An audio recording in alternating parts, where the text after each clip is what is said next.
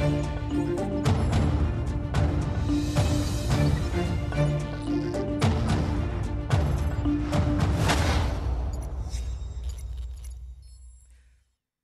noite, estas são as causas com José Miguel Júdice na SIC Notícias. Muito boa noite, José Miguel. Boa noite. E hoje, finalmente, Jair Bolsonaro falou. Não sei se considerou que este silêncio foi de ouro, mas de facto houve uma grande expectativa em relação àquilo que ele iria dizer. Era aquilo que esperava que ele dissesse? Poxa, eu não o conheço e, além disso, ele é imprevisível. Eu não esperava coisa nenhuma. Ou esperava que tivesse ido mais longe, Não, não, eventualmente, do apesar foi? de tudo, apesar de tudo, não, podia ter sido muitíssimo pior. Podia ter sido muitíssimo pior. Eu acho que ele percebeu, eh, quis manter um suspense que é sinal de poder. Se agora os camionistas desmo- desmobilizarem, ele surge como um tipo que tem poder. E ele quer mostrar que tem poder. Por outro lado, ele sabia que quaisquer aventuras eh, seriam desrespeitadas pela sua base de apoio. Porque, como voltaremos a falar um pouco mais à frente, não nos equivoquemos. Grande parte, se não a maioria dos votantes em Lula da Silva e grande parte, se não a maioria dos votantes em Bolsonaro, não votaram neles. Votaram contra o outro, muito mais do que é habitual. Nunca os brasileiros tiveram uma situação, creio eu, em que de facto estavam tão zangados com as alternativas que se lhes colocavam. E, portanto, eh, o Bolsonaro, daqui a cinco ou daqui a quatro anos, provavelmente o eleitorado moderado, o eleitorado centro-direita, talvez tenha encontrado alguém alternativo a ele. Portanto, Mas ele, de alguma forma, hoje já se posicionou nesse campo. quer continuar e, e, sobretudo, a sensação que eu tenho é que ele, como continua a ter ambições políticas, não quis partir a louça toda, não quis dizer coisas disparatadas, porque o exército não ia atrás dele, os juízes não iam atrás dele, e mais importante do que isso, todos aqueles que tinham sido eleitos, e foram muitos, o, grupo, o, grupo da, o maior grupo do Congresso é, é do Partido Liberal, que é o partido dele. Portanto, os governadores, prefeitos, não criam aventuras. Ele percebeu que se, se ficasse calado, ficava a falar sozinho, como se pode Sim, dizer. mas marcando posição como defensor, como se fosse o único defensor da democracia, Não, da não é- é liberdade, o curioso último da- grande reduto de Deus, pátria e família. Oh, claro, eu acho que o importante aqui, nesta declaração, mas voltamos um pouco atrás, isto começamos, pass- começar em Lula, passamos por Costa e terminamos em Sócrates hoje. Vamos ver porquê. Então o que é que isso tem a ver, uma coisa com, umas coisas com as outras? Vamos ver, não é? Não obriga Vamos que ver. eu diga tudo. Tem que criar algum suspense lá para casa. Não, mas voltando, começando pelo Brasil. O cartaz, ou a fotografia, ou a montagem que apareceu na revista do Expresso e que vai aparecer nos ecrãs, vale mais do que mil palavras. E foi feita antes das eleições. É um país dividido mal ao meio. Mal porque, em minha opinião, qualquer deles são péssimos candidatos e qualquer deles serão péssimos presidentes. Mas havia outras alternativas na primeira volta que os brasileiros não, não escolheram. O drama é isso, percebe? O drama é isso. Está a acontecer em todo o mundo, está a acontecer, sobretudo na América Latina. Veja o que se passou na Colômbia, o que se passou no Peru, o que se passou no Equador, o que se vai passar provavelmente na Argentina. Veja o que se passou nos Estados Unidos, quase, se em vez do Biden fosse o Sanders.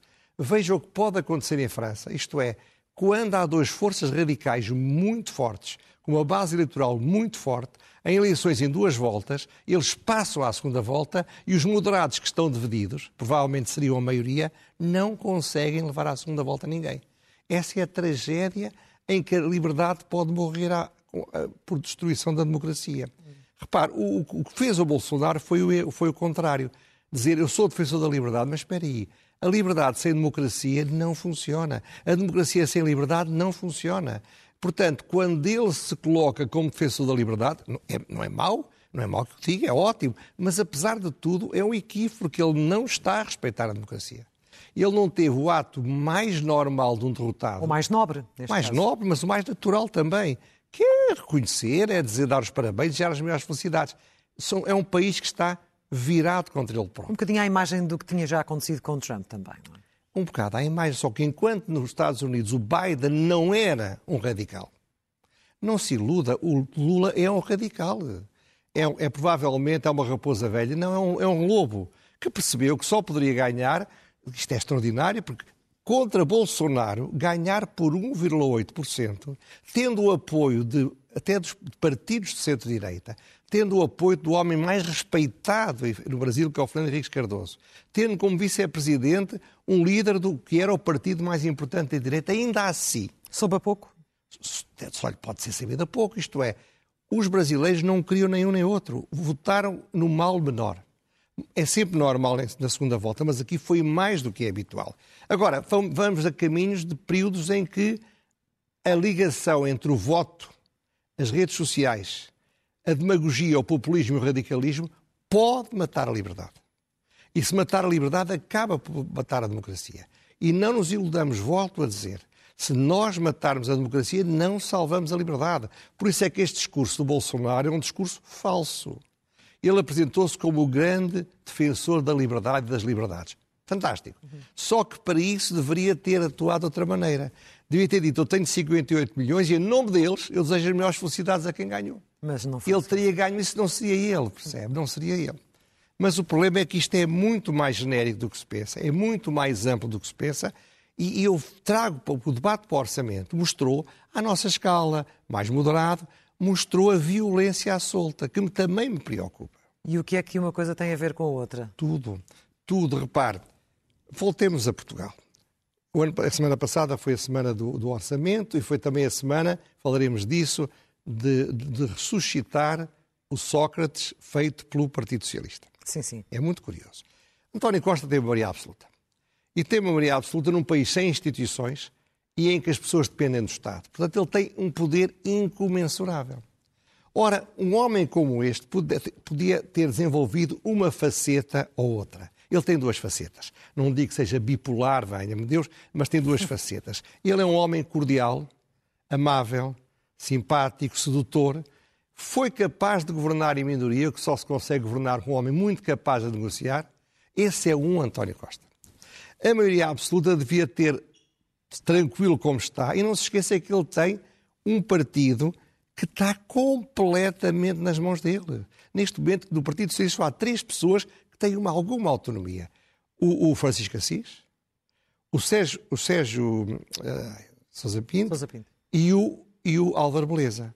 Mesmo, mesmo o Pedro Nuno Pedro Santos, Santos já parou com isso, já entrou no redil de rabo caído, porque ele é o Senhor Todo-Poderoso. Então, ele podia ser um moderado, mas não, ele tem mostrado, e é preciso perceber isso, que o outro lado dele, um lado de uma pessoa feroz, violento, agressivo, eh, capaz de ser eh, falso e violento com as pessoas, é o que ele está a deixar vir ao de cima.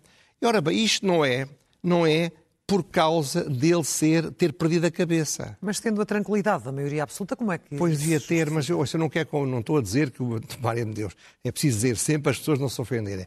Não estou a dizer que o António Costa seja o Dom Corleone do famoso filme que nós vimos. Mas o Dom Corleone também tinha todo o poder, mas era ferozmente violento, mas era friamente violento. Não, não perdia a cabeça. António Costa não perde a cabeça. Quando António Costa se atirou à jugular do Coutinho de Figueiredo e anunciou o que fará a seguir quando vier o novo líder, quando ele trata a Iniciativa Liberal como se fosse um partido tão radical como o Chega, mas de uma forma desagradável, mal educada, agressiva desnecessariamente, teve aquela coisa, vocês, vocês são os meninos ao pé do Chega, isto é, o que ele está a fazer é tentar radicalizar a iniciativa liberal. Porque isto, isto é violência, a violência é, é recíproca. A questão é escola ou não. Quanto, não, mas quanto mais violento eu for com os outros, mais naturalmente os, os outros são violentos comigo. Numa espiral de violência, pode-se saber quando se começa, mas nunca se sabe onde se acaba.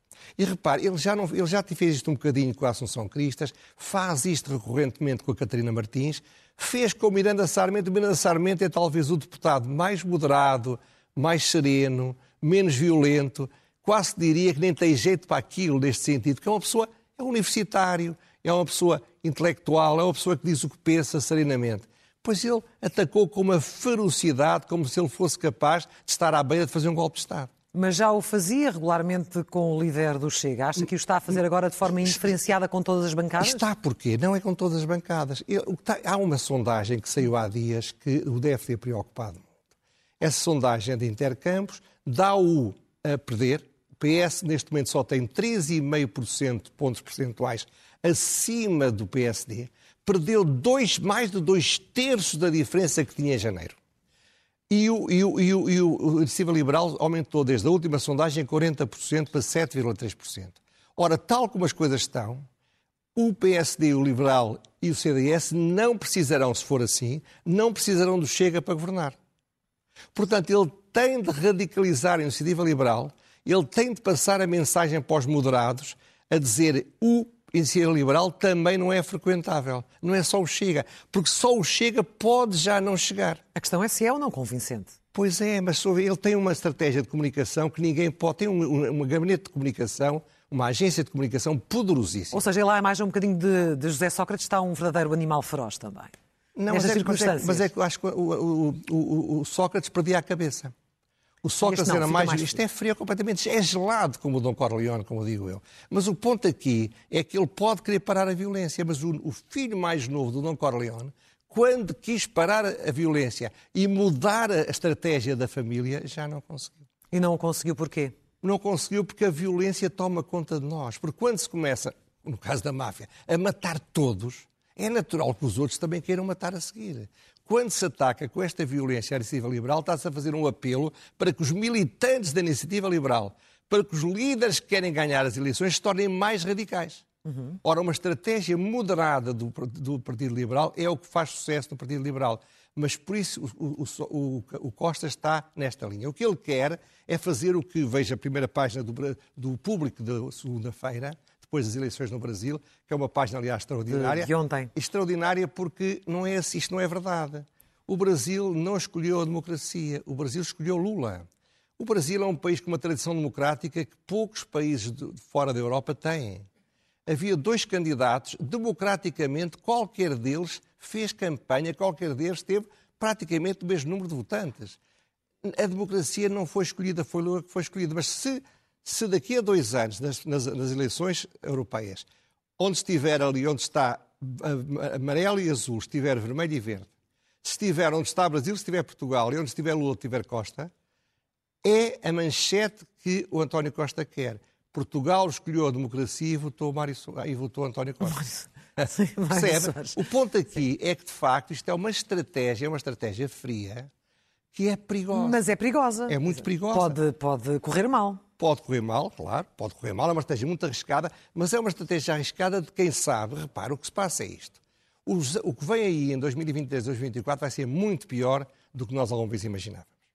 O PS já está como está antes disto ter começado. Ele sabe que pode ser obrigado a tomar medidas que são tão difíceis, tão censuráveis, tão ofensivas, tão violentamente atacadas, como o que Passos Coelho foi obrigado a fazer por causa da Troika.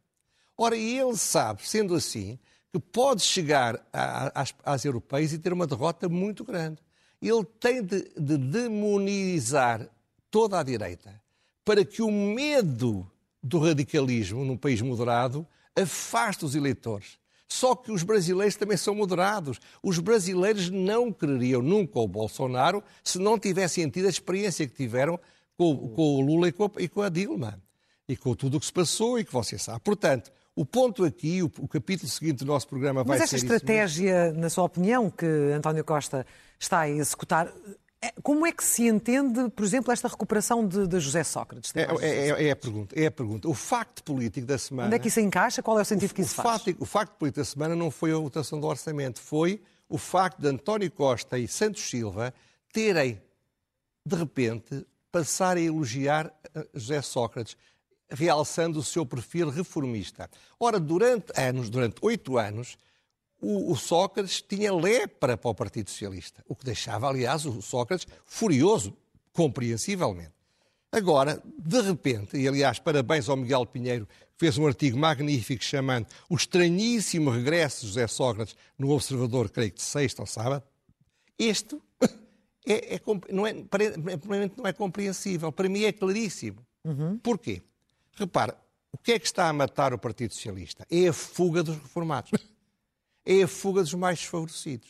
É a fuga daqueles que ficaram a odiar o PSD e o Passos Coelho porque entenderam que a culpa do que estava a acontecer era do PSD. Era como se Passos Coelho, por ser um demónio, ou por ter uma ideologia que odeia reformados, odeia pobres, odeia funcionários públicos, queria fazer-lhes mal. Foi na altura dos 600 milhões, Exato. nem se lembra. Nos 600 milhões, já, já ontem o Bernardo Ferrão demonstrou que nunca, isso é um bom exemplo, nunca o Passos Coelho disse aquilo que o António Costa foi dizer agora que ia tirar 600 milhões de euros às pensões. Mas também nunca o conseguiu explicar. Está bem, mas a verdade é essa, porque lembro-me do debate, fui eu que não, fiz o claro debate que também. Sim, mas o ponto aqui, reparem, o que é que o António Costa está a perceber? Começa-se a, a, a, mostrar o que vai passar-se, começa a ser muito mais parecido com os tempos da Troika do que se desejaria ou do que até se imaginaria. Hum. Ora, se as pessoas começam a comparar muito, podem começar a lembrar-se disto. Quem trouxe a Troika para Portugal não foi o PSD e não foi o Passos Coelho. Quem trouxe a Troika foi o PS e José Sócrates. Ora, se o debate passar a ser não entre o demónio Passos Coelho e o bondoso, maravilhoso amigo dos pobres, dos reformados, de toda a gente, que era o António Costa, se o debate for entre um, uma situação em que o, o António Costa vai ter de tomar medidas parecidas com as da Troika, nessa altura o debate vai ser não entre o bom Costa e Passos Coelho, mas entre Passos Coelho e Sócrates o debate vai ser quem é o culpado da Troika. Porque muita gente vai dizer, ah, afinal o PS vai fazer agora o mesmo que fez o Passos Coelho. E é muito fácil explicar, porque é verdade, que o Passos Coelho agarrou num protocolo que não foi ele, aliás, que negociou. Portanto, ele vai ter de começar a valorizar o, o, o Sócrates para a sua própria proteção. E não há dúvida, isso é verdade, que o Sócrates tinha um pendor reformista que o António Costa não tem. Não tem. Isso é verdade, não está a dizer mentira nenhuma. Mas perceba que isto também é muito arriscado. É muito arriscado porque o, José Sócrates não é propriamente a pessoa mais popular em Portugal. Mas acha que da parte de António Costa isso também é um exercício de cinismo, porque sabemos bem o muro que ele construiu entre ele é, é, é e, e, o próprio, e o próprio José Sócrates. Mas é, o necessário politicamente é nesta fase? Cinismo, ele, ele, ele teme que, se não valorizar um pouco Sócrates, o confronto entre um Sócrates que toda a gente diz mal, incluindo o PS, e o Passos Coelho, seja desfavorável para ele, António Costa, porque ele ficará comparável ao Sócrates, de quem, aliás, foi ministro. O Santos Silva, que é ser Presidente da República, era o homem de confiança do José Sócrates. Portanto, perceba que eles, é, é, a elite política do socratismo que está no poder hoje em dia. Sim, que ele na, na entrevista à CNN também eh, teve ali uma, umas nuances de discurso em relação a Sócrates, no mínimo surpreendentes. Pois é, é que eu estou a dizer. Santos Silva. Eles, eles vão ter vão ter de, de alterar o registro para dizer: espera aí, o Sócrates era muito melhor do que vocês digam, o Sócrates era ótimo. A culpa continua a ser de Passos Coelho. Uhum. Porque, repito, quando se começa a olhar de perto e quando o que vai acontecer em Portugal nos próximos anos pode ser muito parecido com o tempo da Troika, aí as pessoas, os tais reformados, os tais mais desfavorecidos, podem dizer assim, mas afinal o PS é que é o culpado disto tudo. Já era naquela altura. E isso é o descalabro total do Partido Socialista. O Costa se tem alguma coisa e é uma inteligência brilhantíssima, uma frieza absoluta, um pragmatismo sem limites e, portanto, ele que fez com que o Sócrates o odiasse até à morte, mas espera que com o Sócrates a melhorar um bocadinho a sua imagem, o Sócrates fique grato. Pode não ficar, vai ser engraçado acompanhar. Vamos ver, é uma jogada arriscada. arriscada. arriscada. Vamos então às rubricas habituais, começando pelo elogio.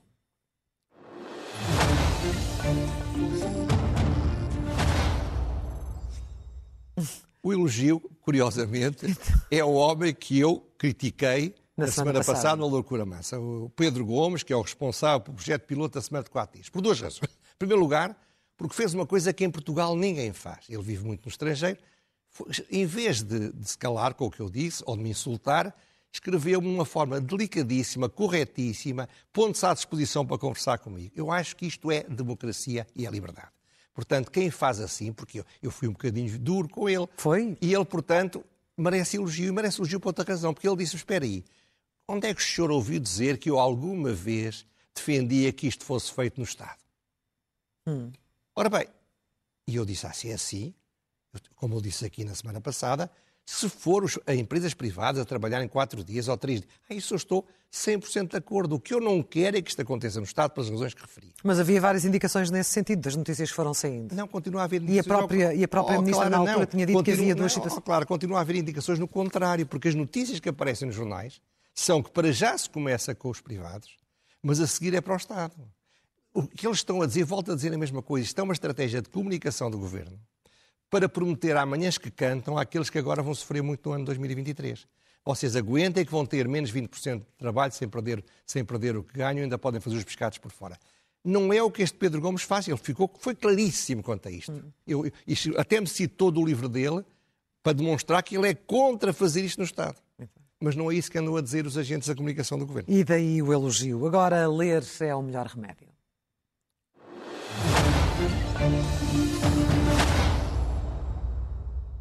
Ora bem, há dias comecei a ler o Diário da República. Não é o Diário coisa da interessante. Coisa tão interessante de ler. Não é o Diário da República, você pensa, esse já leio há mais de 40 anos, e aliás, já antes do Diário da República existir, até 1976, chamava-se Diário do Governo, eu já o lia. Não é disso que estou a falar. Estou a falar de um livro de crónicas do, do João Pereira Coutinho, que reuniu crónicas que durante sete anos escreveu no sábado no Correio da Manhã. E que é um livro muito bem escrito, ele escreve muito bem, tem muita graça, é muito acutilante e, portanto, é um livro que manifestamente merece ser lido. E repito, não se enganem, não é o Diário da República, é o livro do João Pereira Coutinho chamado Diário da República. Fica a sugestão. Segue-se a pergunta sem resposta.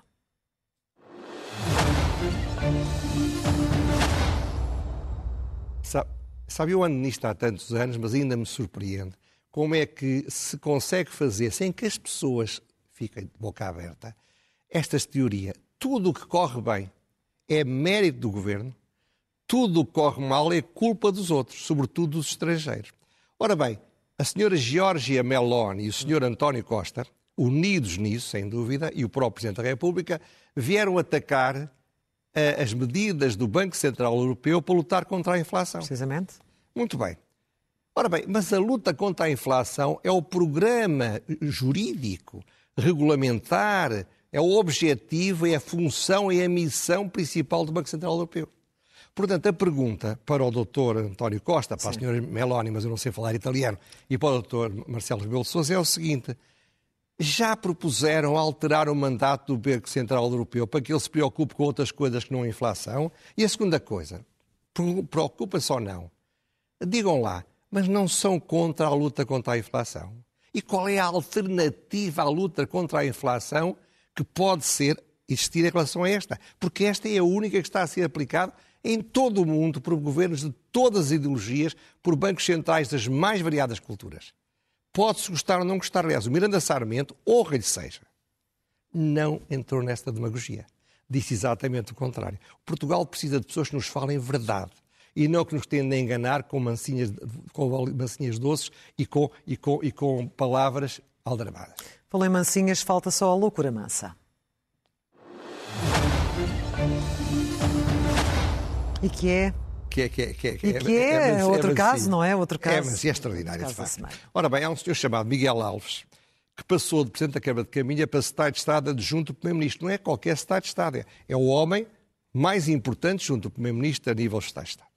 Ora bem, mas deixou em caminha para eles ir, entretanto, aparentemente um escândalo. E o escândalo é basicamente isto, como tem sido detectado. Uhum ele assinou um contrato de arrendamento por 25 ou 30 anos com uma empresa de um senhor que não tinha nenhuma experiência, embora ele tivesse declarado na Assembleia Municipal que tinha imensa experiência, para fazer um pavilhão multiusos e para ajudar a que isso fosse feito, pagou adiantadamente a renda que vai ser paga daqui a 25 anos. Entregou para o Monte Senhor 300 mil euros, sem uma garantia, sem que o senhor sequer tivesse comprado ou sequer contratado a compra de um terreno para fazer o pavilhão multiusos. Passado dois anos, não há pavilhão, não há, não há, não há, não há terreno, não há coisa nenhuma. Isto é uma loucura, mas há pior. Pior do que isto também é que o doutor Alves não responde às perguntas. Sim. Pior do que isto é que, é que o doutor António Costa venha dizer que há justiça o que é da justiça, eu tenho confiança nele, sem esclarecer disto. Mas pior ainda é a forma doce, mansa, como a sociedade civil, os mídia e os comentadores e os partidos da oposição estão a tratar isto. Isto é de uma gravidade extrema. Porque este senhor tem obrigação de nos contar porquê disto, explicar isto. Ou o Primeiro-Ministro deve explicar por ele. Coisas muito menos graves obrigaram a falar. Porquê é que esta não obriga? Fica essa questão fica, no ar. Fica no ar. José Miguel Até para a semana. Até à próxima terça-feira. Agora vamos para intervalo e depois está de regresso a edição da noite. Boa noite. thank you